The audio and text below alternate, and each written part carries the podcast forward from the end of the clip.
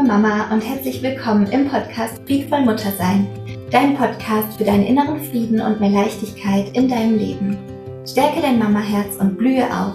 Mein Name ist Helen Aurelius, ich bin Hebamme und psychologische Beraterin für Mütter und ich freue mich so sehr, die nächsten Minuten ganz gemütlich mit dir gemeinsam hier verbringen zu dürfen. Und ein happy, frohes neues 2022. Ich hoffe, du bist gut reingekommen und die ersten Tage im neuen Jahr sind gut für dich verlaufen. Ja, wie versprochen, melde ich mich pünktlich zum 5. Januar mit einer neuen Podcast-Folge. Und wie du jetzt auch sehen kannst, wenn du auf YouTube gerade diesen Podcast anschaust, dann siehst du im Hintergrund mein neues Studio, was noch nicht so ganz fertig ist, aber ganz, ganz schön wird. Und ich freue mich 2022 und es ist die erste Ankündigung für dieses neue Jahr und auch eine neue Podcast-Staffel für Friedvoll Muttersein ist die Neuerung, dass wir neue Formate haben. Und zwar haben wir das Format zu Gast bei Helen Aurelius und damit startet heute gleich diese Folge auch voll durch, denn ich darf mit Alissa Nönninger sprechen.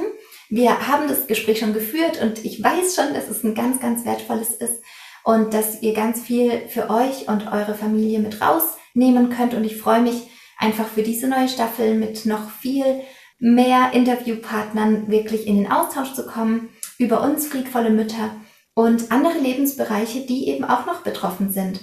Und ähm, außerdem gibt es ein zweites Format, was 2022 äh, hier kommen wird und darauf freue ich mich auch total und es hat was unmittelbar mit dir zu tun, denn das neue Format heißt Frag Helen. Ihr dürft mir unter einer Handynummer eure etwas ausführlicheren Hintergrundinformationen ähm, aufnehmen, gekoppelt mit einer Frage beziehungsweise mehreren Fragen, die sich aus diesem Kontext eben gerade ergeben. Nach, ähm, genau, ihr dürft mir Themenvorschläge aufnehmen, wenn ihr was beobachtet habt in verschiedenen familiären Situationen oder von anderen ähm, Mama-Freundinnen wisst, dass es da Herausforderungen manchmal gibt ähm, oder ihr erlebt euch in einer Lebenssituation, die wir hier auch im Podcast schon angesprochen haben, im Bezug und Relation zum Ernährungsthema oder zum Grenzen setzen oder oder oder in einer Schwierigkeit, in einer besonderen Konstellation, dann dürft ihr und sollt ihr mir auch gerne da ausführlicher aufnehmen, um was es da genau geht ähm, wie ihr euch da fühlt, was ihr konkret für Fragestellungen habt. Denn ich kriege ganz viele Nachrichten über E-Mail und auch über Instagram und da ist es einfach nicht der Raum und die Möglichkeit, darauf zu antworten. In der Einzelbegleitung habe ich ja auch eine, eine ausführliche Anamnese und beleuchte die gesamte Mutterschaftsreise. Und da, genau, brauche ich einfach mehr Hintergrundinformationen. Und ich beantworte dir kostenlos eben dann diese Frage. Ich gehe da in alle Einzelheiten einmal rein und beleuchte das für dich und gebe dir meine Antwort und meine Einschätzung. Und alle anderen können eben davon profitieren. Das heißt, ja, wir gucken noch mehr, dass wir uns gegenseitig supporten können und ähm, genau, dass jeder da was für sich draus mitnehmen kann. Und wenn du sofort ein Thema hast, wo du sagst, boah, ja, das, ich weiß einfach nicht wohin damit. Ein Thema, was du in diesem Umfeld von friedvollen Müttern besprochen haben möchtest, dann nimm mir super gerne eine Sprachnachricht auf und schick die an mein Team Helen Aurelius über WhatsApp an die folgende Nummer 0178 3677 343. Und dann fragt da auch nochmal mein Team, ob es von dir die Erlaubnis bekommt, deine Sprachnachricht so einzubetten in eine Podcast-Folge. Und dann wird die eingebettet, die wird zu hören sein für alle und meine Antwort wird dazu auch zu hören sein und so können wir noch intensiver in den Austausch kommen. Und jetzt freue ich mich ganz arg auf dieses wundervolle erste Interview. Macht euch gefasst, es wird richtig ähm, tief gehen. Genau, wir gucken richtig hinter den Vorhang und fragen uns immer wieder, um was geht es denn eigentlich? Und darauf freue ich mich so, so sehr. Ganz viel Spaß mit der kommenden Folge.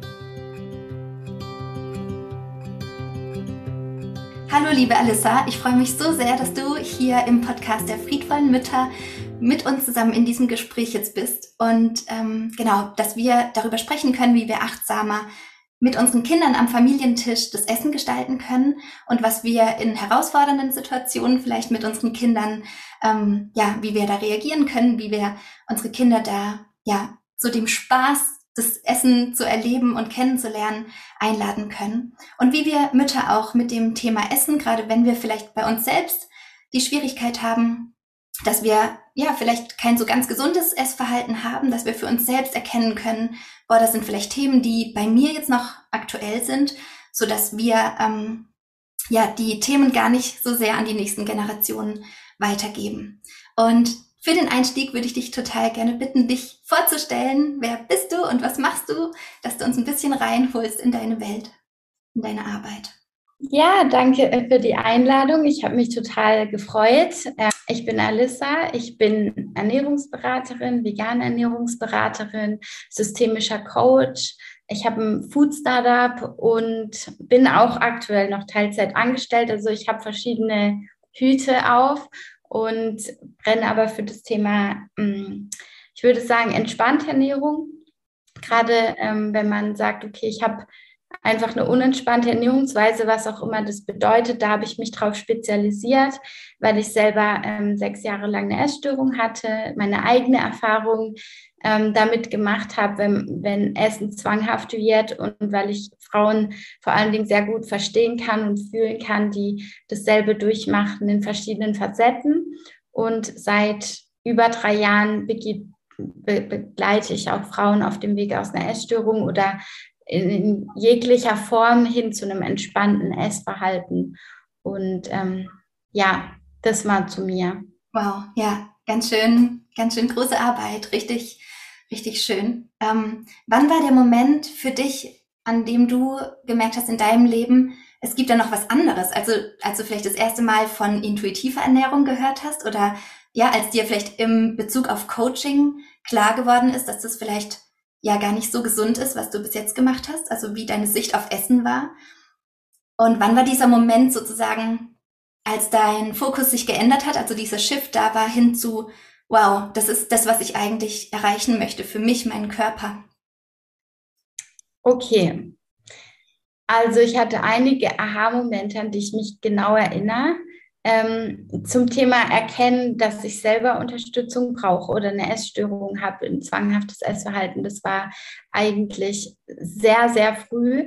Ähm, ich hatte sozusagen so Heißhungerattacken auf der Arbeit gehabt ähm, mit 19. Ähm, und da habe ich sofort gemerkt, okay, das ist nicht normal. Ich habe mich außer Kontrolle gefühlt. Ich wollte mein Essverhalten kontrollieren. Also habe ich mein, mit meiner Mutter drüber gesprochen und gesagt, dass ich glaube, dass es einfach nicht normal ist. Und dann habe ich eine Therapie angefangen. Ähm, als ich gemerkt, also als zu merken, dass ich selber, dass da so viel mehr ist und dass ich Coaching machen möchte oder dass Coaching die Lösung für mich und andere sein kann, war auf einem Event. Ich war auf einem ähm, Wochenendseminar von Christian Bischoff damals. Das war mein erstes Seminar. Die Kunst, ein Ding zu machen, heißt es. Und da habe ich einfach meine Zukunft visualisiert und ähm, hatte so kraftvolle Bilder, dass ich gemerkt habe, ich möchte die Person sein, die irgendwann andere Menschen so hochzieht. Aber zu dem Zeitpunkt bin ich noch in meiner Essstörung gesteckt. Aber das hat in mir so einen Funken ausgelöst, dass ich mich anmelden möchte für eine Coaching-Ausbildung, dass ich selber den Weg jetzt wirklich gehen möchte, um für andere Vorbild zu sein und um anderen eine schnellere, effizientere Lösung darzubieten, als ich es jemals für möglich gehalten habe, weil ich habe bis dahin schon viele Therapien gemacht und ich habe gemerkt, für mich führt es nicht zu dem gewünschten Erfolg, zu dem Ergebnis. Und deswegen habe ich gemerkt, okay, nicht nur für mich, auch für andere, es muss andere Lösungen geben, es muss schnellere, effizientere, bessere, nachhaltigere Lösungen geben. Und ich möchte die für mich und andere finden und da ist halt so, das ist einfach für mich so klar gewesen, dass ähm, ich mich dann auf den Weg begeben habe. Und dann ging es auch tatsächlich nicht mehr so lang, bis ich, bis ich durchgestartet bin. Wow. Also so wie ich ähm, gerade ähm, Psychotherapie erlebe, jetzt selber ich als psychologische Beraterin, ist es oft so, dass der Blick sehr stark eigentlich in so ähm, biografisches Arbeiten geht, also dass man ganz viel schaut, was war in der eigenen Kindheit, was sind da für Glaubenssätze gesetzt worden, ähm, was hat man schon bis jetzt an Reise hinter sich. Und ich glaube, einfach so, um das so ins Bild zu rücken, was Coaching und auch psychologische Beratung einfach voll gut kann, ist, den Blick wirklich so in die Zukunft zu lenken, sich mit dem Zukünftigen zu verbinden, nicht so sehr auf diesem Negativen sozusagen rumzureiten und es auszudehnen und da wieder mit dem Fokus von der Gegenwart her so reinzugehen, weißt du, weil man holt sich das ja auch immer in den jetzigen Moment. Und so wie du gerade dieses Erlebnis beschrieben hast, so in diesem Seminar, war das ja wirklich so der, der, der, das erste Mal vielleicht sogar, in dem jemand in dir diesen Prozess angestupst hat, dass du kraftvoll bist in dem, ja, in dem Moment und in der Situation, in dem du jetzt gerade stehst und dass es viel mehr vielleicht darum geht, wie kann ich mit dem Rucksack, den ich vielleicht tatsächlich ja auch habe, das geht ja nicht darum, den zu verschweigen, aber genau mit diesem Päckchen oder mit diesem Rucksack ähm, sich auseinanderzusetzen und dann aber konstruktiv und lösungsorientiert in diese Richtung zu gehen, wo ich eigentlich hin möchte, nämlich zu einem ja freieren Lebensgefühl, vielleicht auch einem ganz anderen Selbstverständnis für sich und seinen eigenen Körper. Und ähm, ja, dann wirklich, ich bewundere das total, dass du wirklich so diese Vision von dir in der Zukunft praktisch erschaffen hast. Weißt du, das ist möglich. Der, der erste Gedanke vielleicht auch da rein, ich glaube auch daran, ich glaube auch, dass das für mich möglich ist. Es ist ja erstmal was, worüber man sich jetzt so ohne Vorbereitung oder ohne, dass jemand einem die richtige Frage zum richtigen Zeitpunkt stellt, man gar nicht so sehr im Alltag darüber nachdenkt. Und in dem Moment, wo man sich öffnet dafür, eine neue Vision für sich selber und für sein Leben hat, in dem Moment weiß auch unser Unterbewusstsein, in welche Richtung es ja eigentlich dann geht. Und dann ist es so, dass praktisch unser Bewusstsein und unser Unterbewusstsein ja beide an einem Strang ziehen und in diese Richtung deiner Vision sozusagen, ja, das beide in die Hand nehmen und dann auch viel effizienter, wenn ich das so rausgehört habe, ähm, dann durch das Coaching praktisch, ähm, ja, die Ergebnisse auch erreichst sozusagen, genau. Ja. Ja. Und dann war, ist es ja noch mal eine zweite Entscheidung, ähm, zu sagen, das begeistert mich so sehr, wahrscheinlich auch als du deine eigenen Fortschritte dann beobachtet hast. Ich weiß nicht, wie, wie alt warst du dann sozusagen? Von 19 war der Moment? Damals war ich, glaube ich, 21. Ja, indem du die Früchte dann sehen konntest und indem dann auch wahrscheinlich ja mit dem Gehen deiner eigenen Schritte die Klarheit kam, das ist es, was ich machen will ich möchte andere Frauen empowern oder wie war, wie war so die erste Vision oder dein, dein erster Call? Das ist ja ein innerer Ruf eigentlich. Ja, also ich habe mich immer tatsächlich nicht verstanden gefühlt in allen Therapien, die ich gemacht habe, weil tatsächlich es bei mir oft um die Vergangenheit ging, wie du gesagt hast und um so vergangene Traumata. Oft hat es das für mich nur noch mehr auf den Tisch wieder geholt und in mir manchmal auch so eine Wut ausgelöst. Und ich habe mich viel zu sehr als dieses verletzte Kind wieder gefühlt. Und irgendwann habe ich aber selber begriffen, okay, ich möchte die Vergangenheit nicht verändern und der einzige Weg wird über Frieden. Und ich möchte tatsächlich das, das Jetzt und die Zukunft gestalten. Ähm, in eine Schöpferkraft kommen und alles anpacken. Wie gesagt, ähm, ich habe immer nach Lösungen gesucht ähm, und ich habe auf einmal halt gespürt, für mich liegt die Lösung darin, dass ich neue Wege gehe. Vielleicht auch Wege, die andere noch nicht gegangen sind, dass ich selber meinen Weg so bahne, um anderen den Weg dann zu zeigen. Und mein Anspruch an mich selber und andere war auch immer, dass es bessere Methoden gibt, ich wusste, die existieren. Ich hatte sie noch nicht kennengelernt zu dem Zeitpunkt. Es sollte einfach ähm, mit mehr Erfolgserlebnissen auf dem Weg gekürt sein, damit man einfach auch nicht immer an sich zweifelt, sondern es soll einfach schneller gehen, weil ich kannte den Schmerz und ich weiß, wie heftig das ist, wenn man sich eine neue Realität wünscht, wenn man sich so wie in so einem Teufelskreis fühlt. Und ich habe einfach gedacht, es kann nicht sein, ja, dass ich am ersten Tag von meiner Therapie, wo ich mich vorgestellt habe, dass mir diese Frau, die mich nicht kennt, gesagt hat, ja, okay, bei dem Thema, was du mir erzählst, es geht jetzt so ein, zwei Jahre unsere Therapie, ohne dass die Frau mich kennt, ohne dass sie weiß, mit welchem Tempo ich unterwegs bin, was für Ambitionen ich habe, was für Ziele, habe ich mich total ausgebremst gefühlt immer. Und ähm, äh, wie gesagt, ich habe einfach gedacht, okay, warum muss es immer so lang gehen? Warum? Wenn ich doch bereit bin und mich schnell besser fühlen möchte? Warum gibt es nicht schnellere Wege? Also für mich, ich, also ich bin auch ein ungeduldiger Mensch, aber für mich war das der Faktor Zeit einfach auch so wichtig auf meinem Weg, ähm, dass ich das Gefühl habe, das kann nicht alles sein. Und so wie man herkömmlich therapiert wird mit einer Essstörung, habe ich gemerkt, okay, das ist halt einfach nicht von dem Jahrhundert mehr. Ja, ja, es erinnert mich gerade sehr an andere Lebensbereiche, zum Beispiel Thema Schule, was einfach auch so veraltet und verstaubt ist. Und ich glaube, das sind so kleine Mikrorevolutionen, weißt du so? Wenn jede Frau zu Hause, oder jetzt ist halt die Zielgruppe, sind einfach Mütter, aber wenn jeder Mensch für sich zu Hause guckt, Mensch, ist es für mich gerade noch gesund? Lebe ich denn mein Leben in der Fülle oder gibt es da irgendwas, was mich einschränkt? Und das ist natürlich dann auch für unsere Kinder, ja? Ist das Denken, was die da vermitteln, ähm, gerade jetzt in Relation zu Schule und Bildung sozusagen, das, das würde dir jeder Lerncoach sagen, Mensch, es gibt, wir haben so viel Wissen über das Gehirn und das betrifft ja dann auch die Ernährung wieder, dass sich eben so Mechanismen schon so eingeschleißt haben in das Gehirn, dass diese praktisch diese Verbindungen schon richtig gut ausgefahren sind. Zum Beispiel, ich bin erschöpft, ich brauche Schokolade, dass der, dass praktisch der Reiz kommt und dann gibt's gleich die richtige, richtige Reaktion darauf. Und in dem Moment, wo wir dann merken, ich möchte es ganz anders haben, dass wir dann konfrontiert werden, damit auch, wie lernt unser Gehirn, wie können wir das verändern. Denn nur wenn wir dann neue Muster sozusagen implementieren können und neue Routinen in unseren Alltag mit reinnehmen oder uns dann die richtigen Fragen stellen. Ich denke, das sind die Fragen, ja, wo, die du auch gleich nochmal vielleicht benennen kannst, wo man denn merken kann, esse ich intuitiv, also höre ich da schon gut auf meinen Körper? Was sind so Anzeichen, wo man wirklich so ähm, die man sich selbst praktisch fra ähm, fragen kann. Ähm, genau, bin ich da gut aufgestellt oder ist es bedenklich? Genau. Ja, gute Frage. Also zum einen, ähm, was ich auch nochmal sagen wollte, eben für mich ist Essen immer das Symptom. Das ist so die Spitze des Eisbergs. Es geht nie um Essen per se. Und es geht auch nicht darum, ob ich jetzt einen Apfel esse oder eine Banane und was der Unterschied ist, sondern es geht für mich auf der ganzen Reise um emotionale Freiheit. Und es geht darum, wie du sagst, im Gehirn Strukturen zu verändern, neue, neue Nervenbahnen zu erschaffen. Das, was du wahrscheinlich in anderen Bereichen auch machst. Es geht um gesunde Routinen und woran man merkt, dass man selber nicht im entspannten Essverhalten ist, für mich ist immer die, das erste Anzeichen ist Widerstand.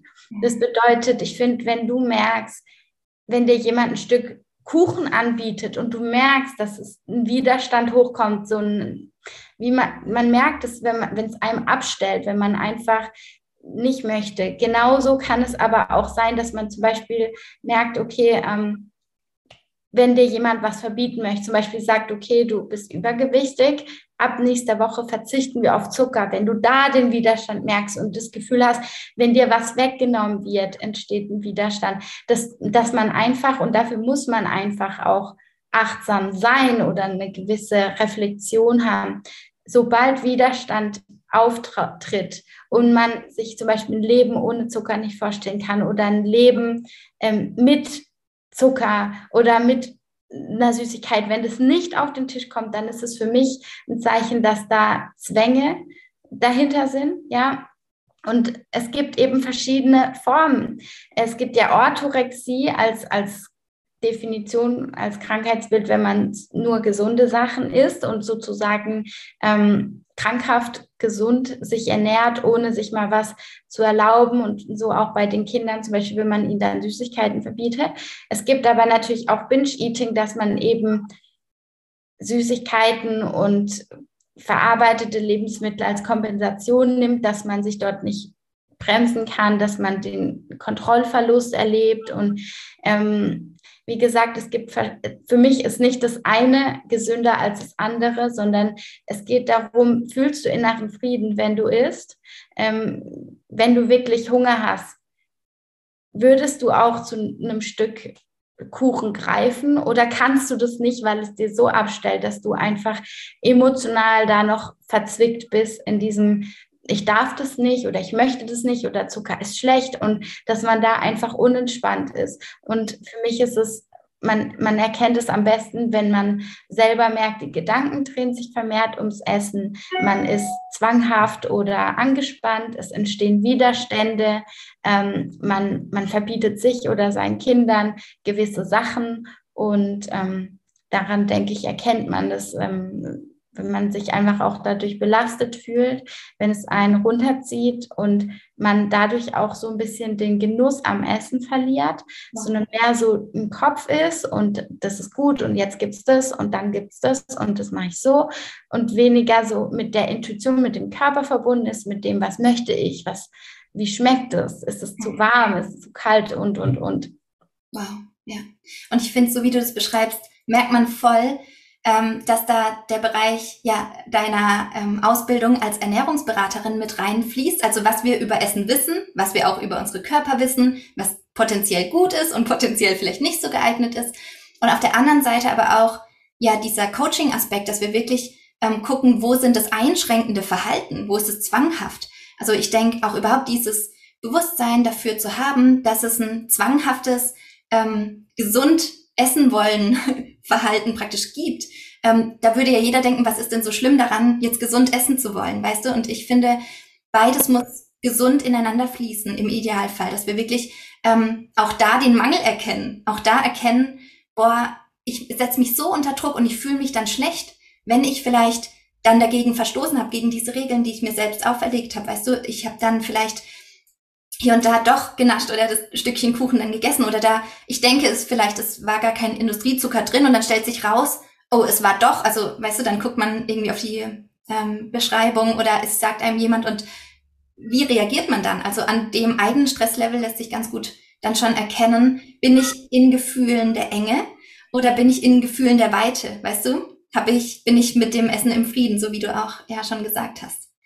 Ja. Das ist immer ein erstes gutes Anzeichen. Auf jeden Fall.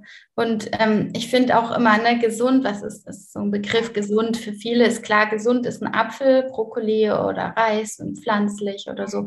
Aber gesund für mich bedeutet gesunder Geist in gesundem Körper. Das bedeutet, dass wir auch gesunde Gedanken haben, dass wir liebevolle Gedanken haben, dass wir leichte Gedanken haben. Und wann immer die Gedanken ums Essen sich schwer anfühlen, wann immer man Essen als eine Last empfindet und sagt, jetzt muss ich wieder kochen, warum muss ich für mein, warum bin ich die, die, die sich darum kümmern muss, warum macht es nicht mein Mann oder ja, das ist halt, da merkt man dann, dass Essen eher eine Last ist. Und ich finde, ähm, man, man ist immer gut beraten, wenn man da reingeht und es heilt, weil ich denke, Essen ist halt was, womit sich jeder Mensch auseinandersetzt. Es ist täglich. Man kann nicht sagen, so wie jetzt bei anderen ähm, Süchten oder anderen Stoffen, sag ich mal, wie Alkohol und Zigaretten, ich lasse es einfach komplett weg, sondern mit Essen muss man sich zwangsläufig auseinandersetzen. Aber ich finde, dass es die Chance darin ist, dass man die Beziehung dahingehend halt, dass man Essen wieder genießen kann, dass man Essen als Freude wieder empfindet.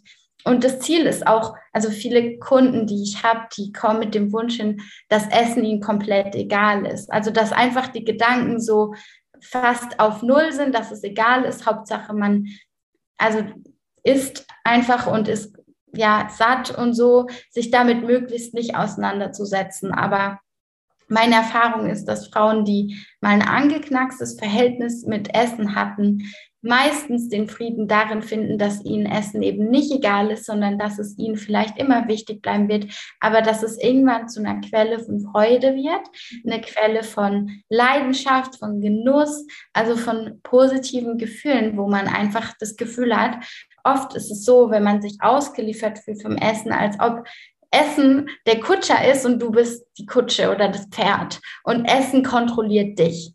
Und das Ziel ist, dass du wieder zum Kutschfahrer wirst, die Zügel in den Händen hältst und dass du das Gefühl hast, dass du dich und das Essverhalten unter Kontrolle hast, aber in einem guten Sinne, dass du isst, wenn du das brauchst und möchtest, dass du aber auch Nein sagen kannst, wenn du das nicht brauchst und was anderes brauchst. Und dieses Gefühl ist für mich Freiheit und es hat aber nichts damit zu tun, dass einem Essen dann egal ist und man halt isst, was auf den Teller kommt. Und es hat eher damit zu tun, dass man wirklich frei ist von jeglichen alten Zwängen und negativen Emotionen und dass man merkt, dass man die Wahl hat und dass Essen nicht der Boss ist, sondern ja. dass du der Boss bist. Ja, Wow, und dieses Bild der Kutsche ist jetzt für uns Mütter nochmal besonders spannend, weil gefühlt haben wir ja auch noch da Pferdchen vorne dran und gefühlt sind es oft unsere Kinder, die dann ja ähm, vielleicht in eine ganz andere Richtung wollen wie wir. Wenn wir da die Freiheit so ganz groß lassen, dann ist es natürlich schnell, dass unser innerer Katalog eher getriggert wird durch unsere Kinder, die dann eben am liebsten Pommes bestellen bei uns in der Küche oder immer die, die Schubladen, äh, die Schublade der Süßigkeiten irgendwie öffnen möchte. Also da kommt diese Komponente, die relativ ja heißblütig manchmal sein kann, durch die Kinder nochmal mit dazu. Und ähm, ich denke, dass es ganz viele Triggermomente dann gibt im Familienalltag, in denen wir ähm, ja auch Gefahr laufen, sozusagen die Kontrolle zu verlieren. Wir wollen liebevoll ähm, die Richtung vorgeben und irgendwo aber trotzdem noch so einen Freiheitsbereich haben. Ähm, was, was für mich da immer wieder auch dazugehört, weil wir ja auch, also wir reden übers Essen, aber dazu gehört ja auch eine Organisation, wie sind wir generell in der Familie aufgestellt.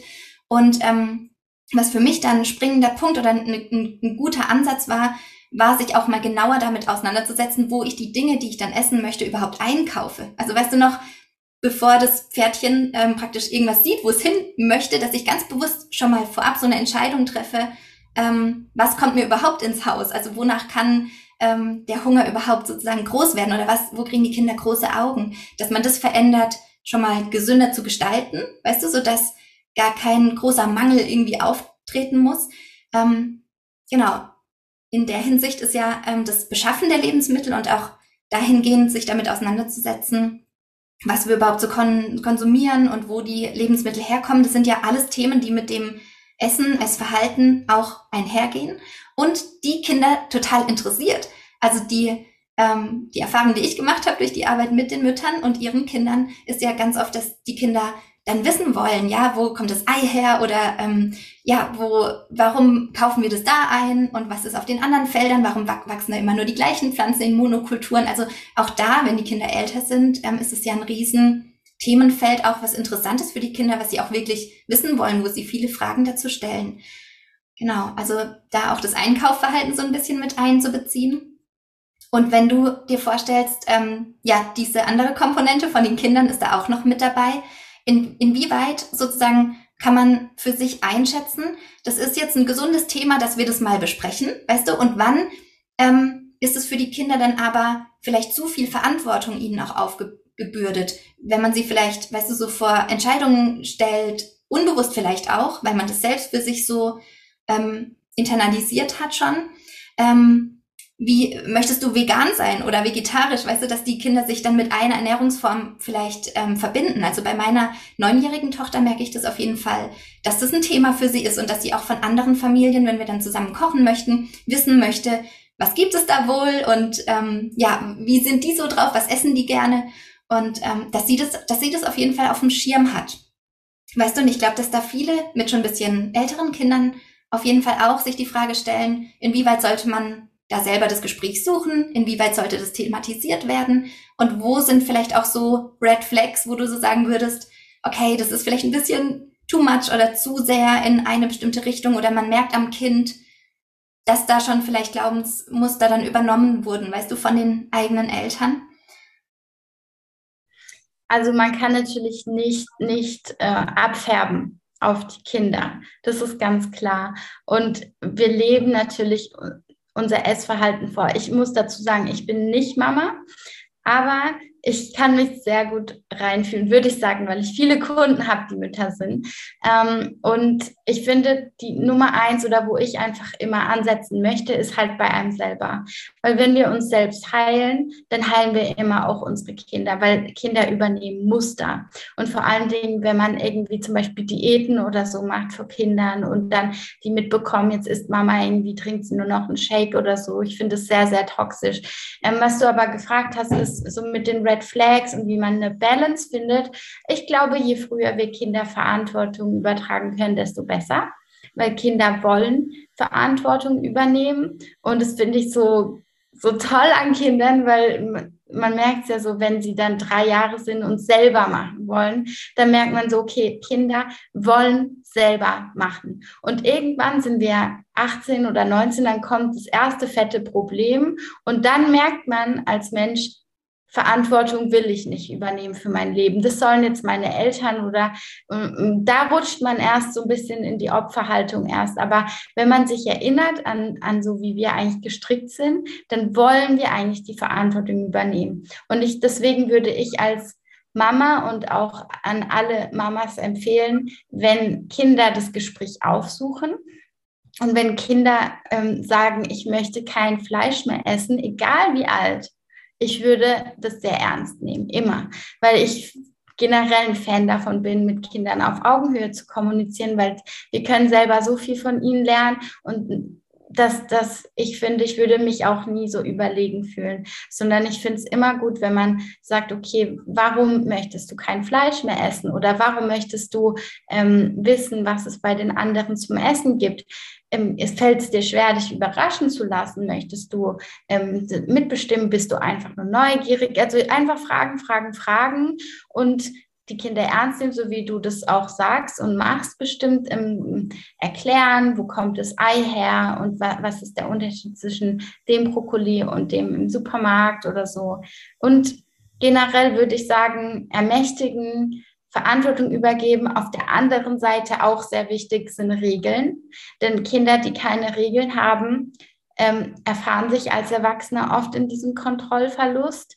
Ähm, Regeln und Grenzen lernen uns Disziplin und auch hier ähm, dieses, dieses Gefühl von Genügsamkeit, ja, wenn die Mama sagt, so jetzt ist genug, ähm, oder ähm, ja, da merke ich einfach, dass Kinder, die früher zu wenig Regeln hatten, häufig beim Essverhalten später zu einem Kontrollverlust tendieren, weil sie ähm, nie so einen Stopp oder so kennengelernt haben. Und dass es eh wichtig ist, dass man auch ähm, im späteren Leben, wenn man dann die Verantwortung übernimmt, dass man auch lernt, dass alles Konsequenz hat. Und das wiederum lernt man aber auch nur über die eigene Erfahrung. Also ein Kind, was auf die Herdplatte fest, merkt, oh, das macht weh. Ich mache das nicht mehr. Und diese Konsequenz hilft uns auch im späteren Leben, wenn wir ein zwanghaftes Essverhalten haben. Wenn man jetzt sagt, okay, wenn ich gestresst bin, esse ich gar nicht mehr und ich sorge nicht mehr für mich ähm, und ich esse viel zu wenig, weil ich nur im Außen bin oder ich esse aus Stressgründen viel zu viel, dass man merkt, okay, das hat eine Konsequenz.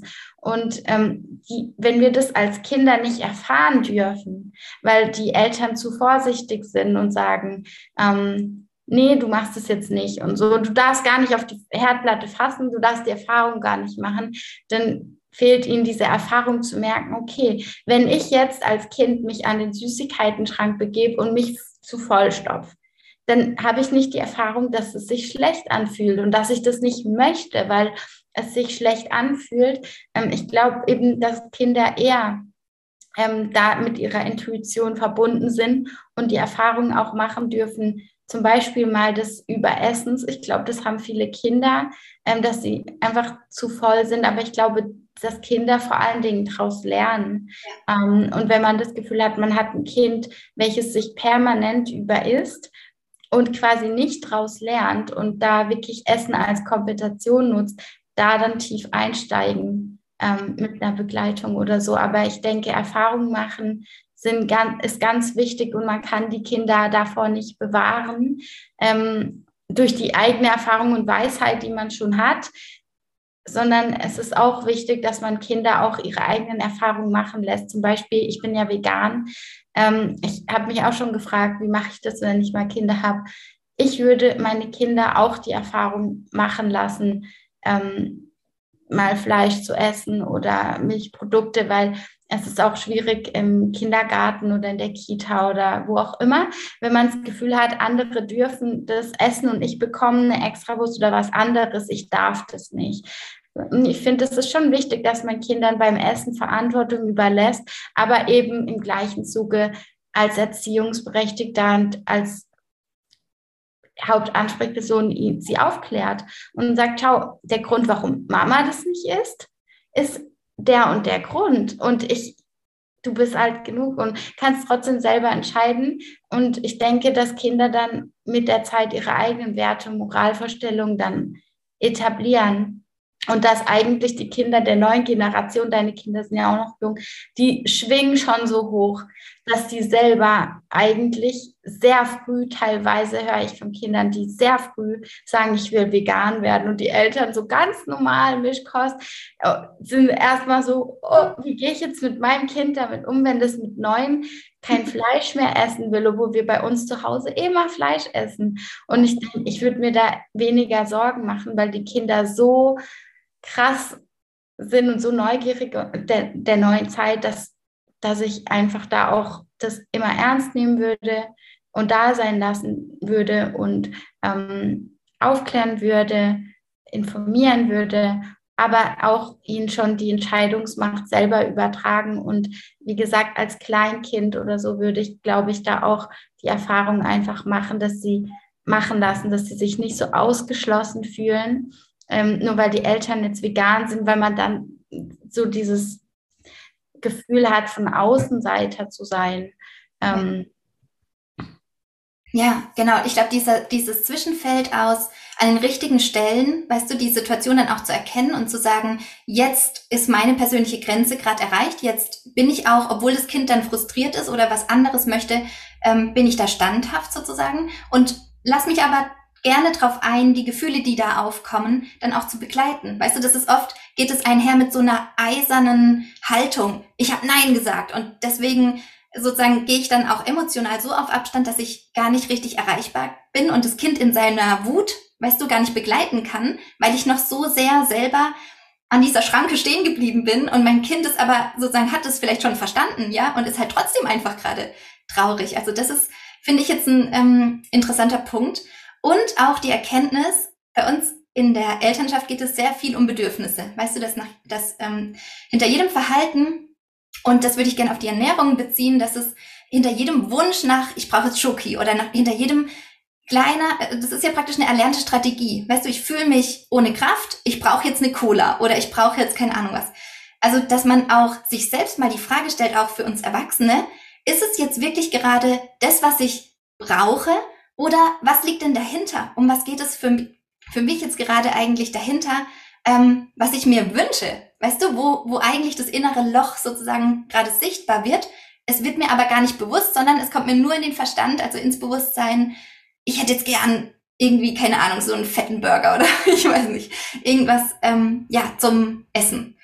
Weißt du so, das ist also die Erkenntnis, dass es sowohl im Essensbereich als auch ähm, sowieso in der Begleitung unserer Kinder, gerade dieser neuen wundervollen Kinder, die wir ins Leben begleiten dürfen, dass es da immer wieder auch um den Blick hinter die Kulissen geht. Weißt du so, was ist der eigentliche Antrieb? Was ist denn da eigentlich gerade wichtig? Weil ich kann mir auch vorstellen, gerade im Bereich Ernährung, da geht es ja auch darum, den Körper zu nähren und ähm, ja eigentlich die Seele dadurch mitzunähren. Ganz oft fehlt einem vielleicht auch gerade zu den aktuellen Zeiten tatsächlich so richtig echter Körperkontakt oder das gehalten werden. Auch für uns Eltern ist es ja oft auch ein Thema, weißt du, dass wir uns als Mütter auch manchmal so allein fühlen. Wir sind dann den ganzen Tag vielleicht mit mehreren Kindern im Alltag und ähm, dahinter steckt vielleicht ganz oft eher sogar ein Bedürfnis nach, ich möchte ja so eine emotionale Wärme wieder spüren, ich möchte gehalten werden, ich möchte verstanden werden und ähm, dann sich zu überlegen, warum mache ich mir jetzt den fünften Kaffee oder den siebten oder keine Ahnung was.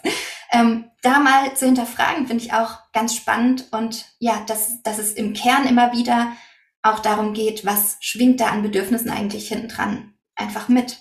Ja, auf jeden Fall. Ich finde es voll schön, dass du sagst, weil wir sind schon so im Thema, dass mhm. man nochmal hier rausstellen darf, es geht eben nicht ums Essen, sondern es geht um die Bedürfnisse, es geht um Emotionen und ähm, das ist natürlich ein Lebensweg, also eine Lebensaufgabe. Und es geht hier way nicht um Perfektion. Das ist auch wichtig. Es geht nur darum, vielleicht nicht diesen Weg aufzuhören irgendwann, sondern dass man ihn weitergeht. Und man lernt diese kleine Lektionen im täglichen Leben und manchmal macht man vielleicht wieder drei Schritte zurück durch jetzt die Situation im Außen und man verliert so die Verbindung zu sich. Aber ich denke, die Antworten liegen immer in der Intuition und die zu stärken und die Intuition und Verbindung zu unserem Körper, die können wir natürlich wunderschön vorleben den Kindern und auch sie natürlich ermutigen, und durch verschiedene Methoden, die man sie mit reinnimmt, dass sie auch die Verbindung zu ihrem Körper einfach auch herstellen und nicht irgendwann verlieren. Ja, durch zum Beispiel, wie du sagst, im Schulsystem und durch verschiedene Formen, in die man gepresst wird als kleiner Mensch, wenn man größer wird, dass man da einfach dran bleibt ähm, und es natürlich immer, immer auch vorlebt und für sich selber lernt, weil Leben ist die beste Schule.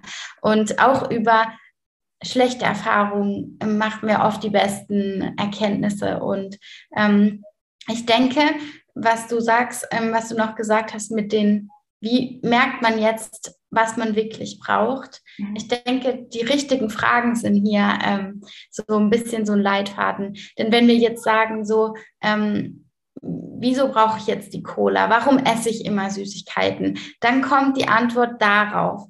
Aber wenn wir uns fragen, was brauche ich jetzt wirklich? Oder was kann ich tun, um mich jetzt besser zu fühlen? Und wenn wir das vielleicht auch noch schriftlich beantworten, weil wir es dann einfach nochmal so, wer schreibt, der bleibt, sagt man ja, dann merkt man, was eigentlich wirklich gerade fehlt oder was wirklich in einem vorgeht.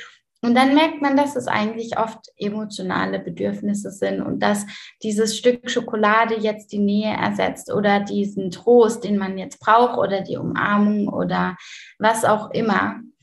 Und wenn wir da einfach statt zu fragen, warum will ich immer Schokolade oder warum, also das negative Herausforderung sozusagen, dass wir da auf eine offene Frage stellen, die darauf abzielt, ähm, unsere Bedürfnisse zu adressieren, dass wir da dann von, von unserer Intuition, von unserem Bauchgefühl ähm, auch andere Antworten bekommen und dann auch merken, okay, ich bin kein Loch, wo man endlos reinwerfen kann, sondern auch ich ähm, habe einen Hunger und ein Sättigungsgefühl. Und davon abgesehen, wenn ich da merke, okay, ich bin eigentlich normal gesättigt, davon abgesehen dann auch unterscheiden zu können, wenn das so Kopfhunger ist, also wenn, wenn dieses Bedürfnis eigentlich eher durch die Gedanken und durch die Gefühle gesteuert sind und wie man auch unterscheiden kann, so bin ich jetzt satt oder ähm, habe ich tatsächlich Hunger oder habe ich einfach emotionalen Hunger, Seelenhunger? Wow, ja. Ja, mega spannend. Ähm, da auch den Kindern die richtige Frage zu stellen, leite ich daraus jetzt ab, denn es gab auch ähm, in unserem Familienleben so stressige Momente, dass ich an dem Essverhalten meiner Kinder gemerkt habe, die sind gerade jetzt temporär ähm, was überhaupt nicht verwerflich ist. Das erlebe ich in vielen Familien, dass es schwierige Herausforderungen mal temporär gibt und dass man aber das auch schnell am Essverhalten merkt, dass sie ähm, gar nicht dann wissen, so bin ich jetzt satt oder nicht und dass sie sogar einen das zurückfragen, weißt du so, soll ich jetzt noch was essen? Ich bin hier total lost sozusagen gerade von meinen eigenen Empfindungen irgendwie wie so ein bisschen getrennt, weißt du, zu der eigenen Empfindung meines Körpers ähm, dass man das zum Anlass nimmt, nicht ihnen die Antwort zu sagen im Sinne von, du hast jetzt nur die Hälfte gegessen, wie du sonst immer isst. Weißt du, man geht dann so rational dran und sagt, ein bisschen geht doch noch. Oder so das klassische irgendwie so die Oma, die dann sagt, ähm, jetzt isst doch noch den Teller auf. Das schafft meine Spülmaschine nicht zu spülen oder irgendwie sowas. Ähm, da eher die Kinder zu, ähm, ja, zu ermutigen oder ihnen die richtige Frage zu stellen, was fühlt denn dein Bauch? Denn oft weißt du, stellen sie uns die Frage, wir merken schon, die fühlen gerade ihren Bauch gerade gar nicht so richtig oder die fühlen gerade nicht, was der Körper ihnen meldet. Und indem wir aber sozusagen nochmal den Ball zurückgeben und sagen, wie fühlst du dich denn im Bauch? Was sagt dein Bauch denn dazu? Möchte der noch was essen? Das ist so eine, eine Erfahrung, die wir gemacht haben, dass dieses Vertrauen, wieder den Ball zurückzugeben an die Kinder, dass du der Experte bist für deinen Körper, einfach so ein Aha-Moment war. Und das ist sogar jetzt so, dass sich die Kinder das untereinander fragen, ist dein Bauch schon satt? also um einfach so ein, ja, so ein Wording zu haben für Füllezustand, weil das ist so was Abstraktes oft, weißt du? Und das auch kindgerecht in die Sprache mit zu übersetzen und immer wieder ihnen das Vertrauen zurückzugeben, dass sie die Experten sind. Voll gut. Voll gut, was du gerade gesagt hast. Hat mich auch gerade wieder äh, an was erinnert. Zum einen, was du gesagt hast mit dem, ich darf über meinen Körper bestimmen. Ich finde, je früher wir das ähm, den Kleinkindern übergeben, ähm, desto besser, weil Kinder können auch das Gefühl von Ohnmacht bekommen, wenn man sagt, du musst jetzt mehr essen oder du sollst weniger essen. Ich finde, es ist ganz wichtig, dass man sie ähm, quasi herausfordert durch die richtigen Fragen. Bist du saat? Was fühlt dein Bauch? Was möchtest du? Aber dass man nicht das Gefühl hat, über ihren Körper zu bestimmen, weil ich glaube, das ist so ganz wichtig, dass sie als eigene Einheit sich verstehen und nicht, dass sie jemandem Gefallen tun oder die Oma jetzt traurig ist, wenn du nicht isst und so. Und das andere, was du gesagt hast, das ist mir so ein wichtiges Anliegen. Und zwar zum Thema Essverhalten. Du hast gesagt, man merkt den Kindern an, wenn sie zum Beispiel gestresst sind oder wenn seelisch quasi was im Unargen ist, merkt man das oft, sie essen zu wenig oder sie essen zu viel. Und ich finde, das ist oft so, wo Mütter, die sensibel sind, dann so merken, oh, mein Kind isst nicht mehr. Oder auch bei einem selber. Man merkt, okay, ich habe mein Essverhalten voll gut im Griff. Und dann gibt es eine Zeit, wo man merkt, fuck, ich esse einfach irgendwie mehr als normal oder ich esse gerade viel zu wenig oder und ich finde, das ist ein ganz, ganz wichtiges Indiz. Und das sollte man eben, wenn jemand mit dem Thema Essen einfach hier, ähm, sagt man, einfach ähm, da sensibel ist, ja. sollten wir das annehmen. Weil für mich ist zum Beispiel Essen einfach auch, das sind meine Alarmsignale, die ganz frühzeitig mir signalisieren, hey, Seele, schau da nochmal genau hin, was brauchst du? Und auch bei den Kindern, dass wir quasi nicht dann in Angst verfallen und die Kontrolle übernehmen wollen, sondern dass wir merken, oh, ähm, bei meinem Kind, ich glaube, es ist gestresst oder ich glaube, ihm fehlt gerade was. Ich merke das an dem Essverhalten, dass wir das als Symptom wahrnehmen und ernst nehmen ohne dass wir da so einen Widerstand drumherum aufbauen. Ich finde, da kann man echt super dankbar für sein, wenn man am Essverhalten merkt, dass eigentlich seelisch auf tieferer Ebene irgendwas fehlt oder ein Bedürfnis nicht erfüllt ist. Aber es ist kein Grund, in Panik zu verfallen, auch bei sich selber nicht. Man ist ja der Schöpfer seines Lebens und auch bei den Kindern. Es gibt immer Lösungen, aber erst dürfen wir das annehmen, dass es so ist, dass quasi das Essverhalten von demjenigen oder einem selber gerade so ist, wie es ist. Weil oft verfällt man direkt in so ein Gefühl von Ohnmacht oder von Angst und von Widerstand. Es darf nicht so sein. Mein Kind isst zu viel und dann haben viele Mütter Angst, oh, was ist, wenn es übergewichtig wird oder wenn es dick wird oder wenn es eine Zuckersucht entwickelt. Und es ist ganz wichtig, dass man hier sagt, okay, wie können wir mit sowas arbeiten? Es geht nur über die Annahme. Erst dürfen wir Frieden finden, dass das Kind gerade ist, wie es ist. Denn Kinder sind so sensibel und die spüren, wenn man da dann eingrätscht und es machen viele Eltern und sagen, du darfst es nicht oder wir machen das jetzt so. Und dann hat man wieder das Gefühl als Kind von Ohnmacht. Jetzt will mir jemand sagen, was und wie viel ich essen darf und was nicht. Und ich sehe doch, dass andere Kinder das auch essen und ich darf das jetzt nicht mehr, weil ich zu dick bin. Und da sind ganz tiefe emotionale Blockaden, die passieren, wenn wir da Kindern die Süßigkeiten verstecken oder wegnehmen oder wenn, wenn man sie zwingt und immer Sahne untermischt und so, die spüren das, wenn man die so mästet oder so.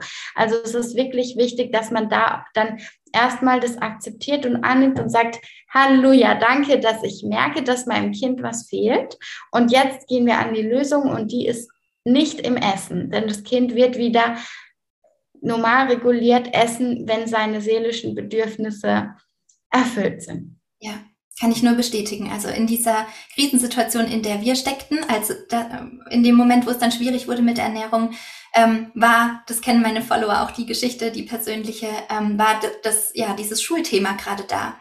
Und sie hat sich mega verloren gefühlt. Es waren, ähm, ja, unterschiedliche Parameter so sehr verändert, dass sie einfach eine Unsicherheit in sich gespürt hat. Und das Essverhalten hat es so gut an die Oberfläche gebracht und zum Ausdruck sozusagen gebracht, und ich glaube, genau, wie du sagst, wenn wir das eine, die Ursache ignorieren würden und nur tracken würden und das Gewicht dann kontrollieren würden und so weiter. Ich meine, Kinder sind ja schon ab äh, zweieinhalb, drei ähm, Jahren dabei, ihren Selbstwert an ihrer Umgebung, an den Menschen, die sie begleiten und wie sie praktisch über den kindlichen Körper sprechen, dabei ihr Selbstwert daraus zu bilden und sich innerlich sozusagen auszumalen. Und ich glaube, dass darin ganz viel ähm, Erkenntnis steckt, dass wir durch unsere Sprache schon mal ganz viel formen, auch an inneren Bildern, was das Kind über sich selbst denkt. Und eben, dass wir immer gucken dürfen, es ist sozusagen wie wenn die Ursache, dieser innere Mangel, dieser Druck, der da gerade da ist, der ist praktisch der Körper, der vor dem Spiegel steht. weißt du? Und der guckt sich im Spiegelbild an und das Spiegelbild, was er erkennen kann, nämlich das mit der Ernährung, das gefällt ihm irgendwie nicht. Und das ist so ein bisschen wie wenn wir dann versuchen, die Ernährung zu verändern und ein schöneres Bild drauf zu malen, aber der, der Körper, der ist ja immer noch sozusagen so der gleiche, weißt du? Und wir erkennen gar nicht, was ist Ursache und Wirkung. Und das ist wirklich ja ein mega Aha-Moment, dass es sich einfach durch so viele Lebensbereiche auch da hindurchzieht, diese Bedürfnisorientierung und ähm, ja, wirklich zur wahren Ursache finden zu dürfen. Das ist ja ein mega Geschenk, wenn die Kinder einen da in der eigenen persönlichen Weiterentwicklung so sehr anstupsen, weil sie haben ja innen drin eine Riesenkompetenz, weißt du? Wir kommen ja alle ganz auf die Welt. Wir haben ganz oft das Gefühl aber, dass wir unfertig da geboren werden und dass man jetzt wie so ein Klumpen Ton oder Knete irgendwie da was Gescheites draus formen muss, weißt du? Und es ist schon so, dass, wie du gesagt hast, wir können nie, nie ein Vorbild sein. Wir sind immer Vorbilder, ob wir es wollen oder nicht. Oder wir färben immer auf unsere Kinder ab ähm, mit dem, was wir mitbekommen haben und leben tatsächlich auch. Und natürlich formen wir ein Stück weit logisch, ja, durch unser eigenes Vorleben, durch unsere Glaubenssätze. Und trotzdem liegt eine Riesenkompetenz und ein Riesen, eine Riesenverbindung noch in ihren Körpern vor. Das ist alles noch vorhanden. Und es geht darum, auf der einen Seite sich selbst zu reflektieren, auch zu gucken, vielleicht biete ich eine große ähm, Auswahl an gesunden Lebensmitteln an, macht mir selber das Essen Spaß, weil das sind diese positiven Botschaften, die wir ja weitergeben wollen. Und auf der anderen Seite ähm, zu gucken, dass so viel Kompetenz einfach da schon vorhanden ist, dass ich da rein auch vertrauen darf und da eher praktisch meinen Fokus auch drauflegen darf, ähm, dass ich das nicht kaputt mache, was eh schon da ist. Weißt du, das ist auch nochmal so ein Shift in der Elternschaft generell von dem Problemfall, es funktioniert was nicht, Objekt, zu, ich habe eine wunderschöne Verbindung zu meinem Kind und kann es von innen heraus stärken mit dem, was eh schon alles da ist. Und das ist ja so viel und so wundervoll. Das finde ich eine, das ist wirklich eine Friedensarbeit eigentlich, die du da machst. So schön. Ja, auf jeden Fall. Ich meine, das ist ein Geben und Nehmen und wir können von den Kindern lernen hinsichtlich intuitiver Ernährung. Ähm, und ich denke, wenn, also man kann nicht nie irgendeinen Fehler machen als Mutter oder Vater, aber darum geht es schlussendlich nicht, sondern ich denke, wenn wir unseren Kindern vorleben, dass äh, auch wir uns irren oder auch wir ähm, mal einen vollen Bauch haben, ja, und vielleicht auch drüber lachen können. Damit können wir Kindern ähm, so diese Eigenermächtigung geben. Und ich denke, wenn wir vorleben, dass wir uns selber auch die Dinge anpacken und verändern können, wenn wir was verändern möchten, dann kann es auch sein, wenn unsere Kinder mal äh, ein Traumata vontragen von uns, dass sie das selber heilen können. Ja, weil es geht ja auch in jedem Seelenweg darum, sich selber zu heilen und nicht, dass man irgendwie unbeschadet durch die Kindheit kommt und dann einfach so ähm, dasteht, sondern jeder ist ja da, um eine Erfahrung zu machen. Aber ich denke, es macht einen Unterschied, ob die ähm, Eltern selber auch nach innen schauen, ob sie sich auch entschuldigen können und auch ähm, quasi verletzbar sind und auch, ähm, wie gesagt, sagen, ich mache auch Fehler, aber ich kann sie auch eingestehen und da einfach so, wenn Eltern mit ihren Emotionen in Verbindung sind und den Raum geben und ihre Bedürfnisse immer besser kennenlernen und teilen und zeigen, dann kannst du, glaube ich, deinen Kindern das größte Geschenk machen und äh, vielleicht machen sie es irgendwann besser als du. Aber es geht wirklich um dieses, nicht um das perfekte Vorleben, aber um daran zu arbeiten und es auch teilhaben zu lassen. Das ist was, wo Kinder auch mitbekommen dürfen. Das ist nicht was, was hinter einer verschlossenen Tür passiert, wenn man meditiert oder so, sondern da auch wirklich immer ähm, den Kindern vorzuleben, wie Wachstum funktioniert, wie persönliche Entwicklung stattfindet, dass es äh, mit Tränen verbunden ist, dass es damit verbunden ist, dass man mal äh, irgendwie äh, gesundheitlich nicht so gut dasteht oder so. Ähm, ich denke, ja, dass, dass es wirklich darum geht, dass man alle Emotionen auch da sein lassen darf ähm, und dann aber auch auf der anderen Seite vorlebt, dass es immer auch Lösungen gibt und dass wir generell äh, nicht zu lange in dem Problem drinne bleiben und in negativen Gefühlen. Mega, das war eigentlich schon ein richtig schönes Schlusswort. Vielen Dank, Alissa, für das Gespräch. Es hat mich total gefreut und mir selber ja so viel ähm, nochmal geschenkt. Und für alle, die jetzt aber sagen, boah, ich möchte das irgendwie für mich ein bisschen klarer kriegen, für meine aktuelle Lebenssituation, es gibt von dir ähm, einen Link, den ich in die Show Notes reinschreibe, für alle, die sich da intensiver mit auseinandersetzen wollen, die ersten Schritte zu gehen, ähm, genau, sich von dir an die Hand nehmen zu lassen. Ähm, diese eigene intuitive Ernährung oder emotionale Ernährung praktisch ein bisschen mhm. vielleicht zu differenzieren, wo befinde ich mich da gerade. Und ähm, genau, das schreibe ich für euch alle einmal in die Show Notes. Und ja. danke dir sehr. ich danke dir. Es war sehr schön, dich wieder zu sehen und äh, diese Unterhaltung zu haben. Und voll schön, dass es eigentlich im Kern auch einfach um die ähnlichen Themen immer und immer wieder geht.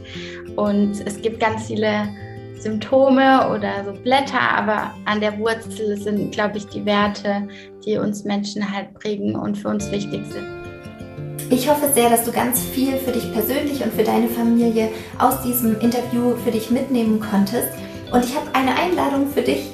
Und zwar findest du jetzt auf meiner Website www.helenaurelius.com dieses Mama Gold Kartenset zum kostenlosen Download. Ich zeige dir das einmal. Ich habe es schon äh, gedownloadet und ähm, ausgedruckt. Ich hoffe, dass es jetzt nicht spiegelverkehrt ist.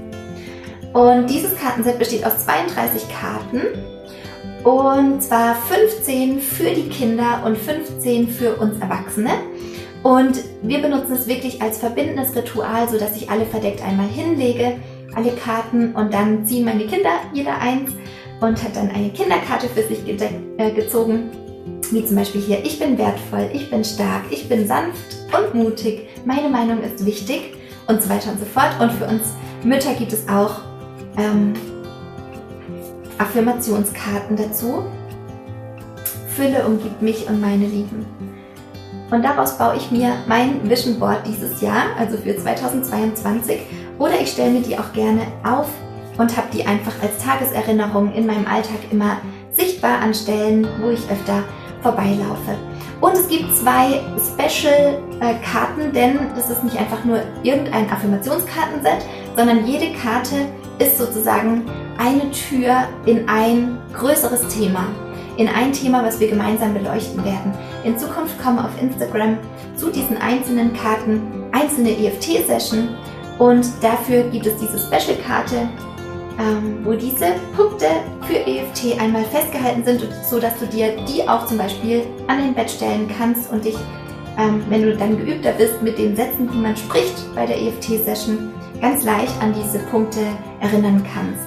Und dann gibt es noch eine zweite Special-Karte, das ist die Aufstellungskarte und genau, da geht es um die Aufstellungsarbeit, die ich unter anderem auch in der Ausbildung für psychologische Beraterinnen lehre und unterrichte. Und da kann man noch mal eine Etage tiefer in das Thema einsteigen. Vor allem, wenn man jetzt vielleicht noch gar nicht, ähm, wenn man so eine Affirmation liest, und das gilt jetzt für uns Erwachsene, nicht für die Kinder. Ähm, aber wenn wir jetzt da eine Affirmationskarte haben, zum Beispiel Danke für dieses Leben, und du merkst aber in dir oder zum Beispiel ich bin willkommen in dieser Welt. Und du merkst aber, so ganz für wahr empfinden tust du das noch nicht. Und da gibt es etwas, was in dir ruft. Ist es wirklich so und so ein bisschen ein Zweifel da ist? Oder du dich ja nochmal stärker danach sehnst, dieses Gefühl wirklich auszudehnen und wirklich zu fühlen? Genau dann können wir mit der Aufstellungskarte und auch mit der Aufstellungsarbeit, die damit verbunden ist, ähm, tiefer in dieses Thema einsteigen. Und da freue ich mich, euch 2022 mit auf die Reise zu nehmen. Das heißt, dieses Kartenset wird uns begleiten. Und wenn du da mitmachen möchtest, dann druck dir das super gerne aus, verbinde dieses Ritual wirklich, ja, um diese Verbindung zwischen dir und deinem Kind zu stärken und tauche tiefer ein in diese Themen, die dieses Kartenset für dich bereithält. Ich wünsche dir noch eine ganz gute Zeit und einen schönen Tag und schicke dir ganz viel Frieden in dein Herz, deine Helen.